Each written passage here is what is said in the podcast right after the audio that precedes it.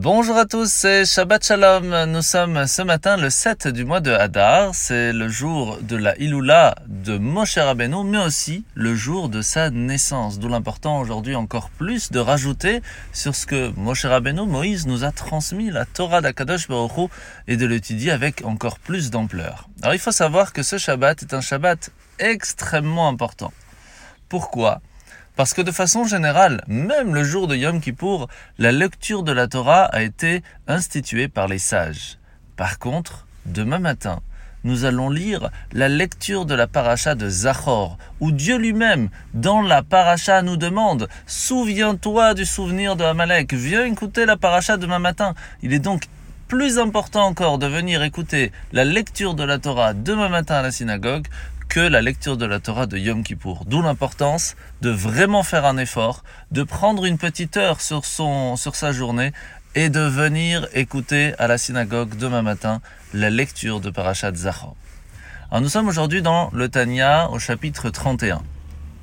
Alors l'Admorazaken nous a expliqué jusqu'à maintenant que chacun d'entre nous peut tout à fait ressentir une certaine tristesse, une certaine mélancolie, dans le sens où nous avons fauté, nous ne sommes pas parfaits.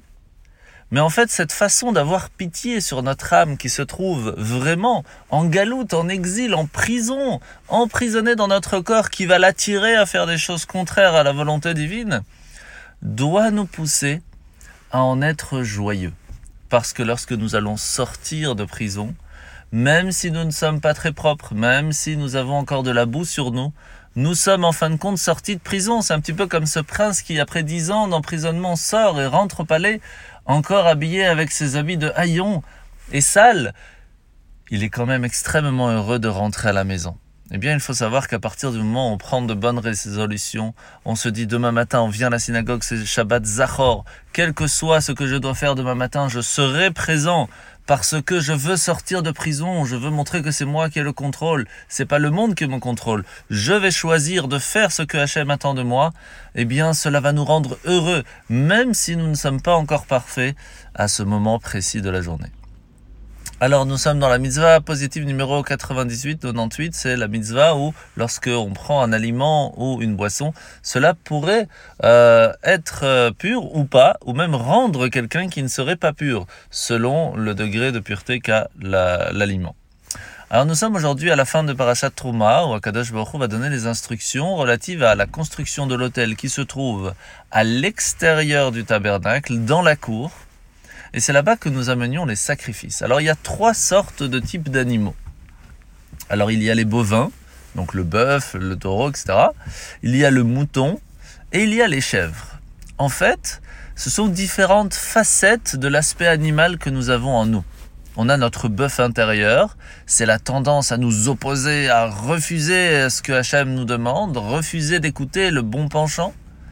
Il y a le mouton intérieur, c'est vraiment le conformisme, toujours à la poursuite du confort, trop faible pour affirmer que nous sommes juifs et de ne pas en avoir peur, mais en avoir plutôt à l'inverse de la fierté. Et puis il y a notre chèvre intérieure, c'est les pulsions à être obstinés, à refuser de modifier nos idées préconçues. Et ces trois-là se doivent d'être donnés à Dieu, d'être brûlés, d'être changés, d'être transformés.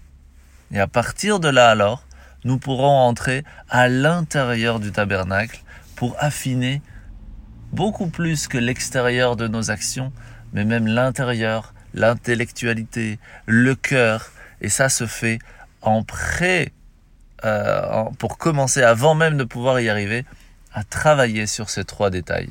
Je vous souhaite de passer un très très bon Shabbat. N'oubliez pas que nous sommes le Shabbat qui est juste avant la fête de Purim. C'est une préparation où Aman a voulu supprimer le peuple juif, nous anéantir, parce qu'il était de la descendance de Amalek. Ne le laissons pas faire. Et ce Shabbat, soyons ensemble pour écouter ce souvenir où Amalek est venu pour essayer de nous faire du mal et nous avons gagné. Shabbat Shalom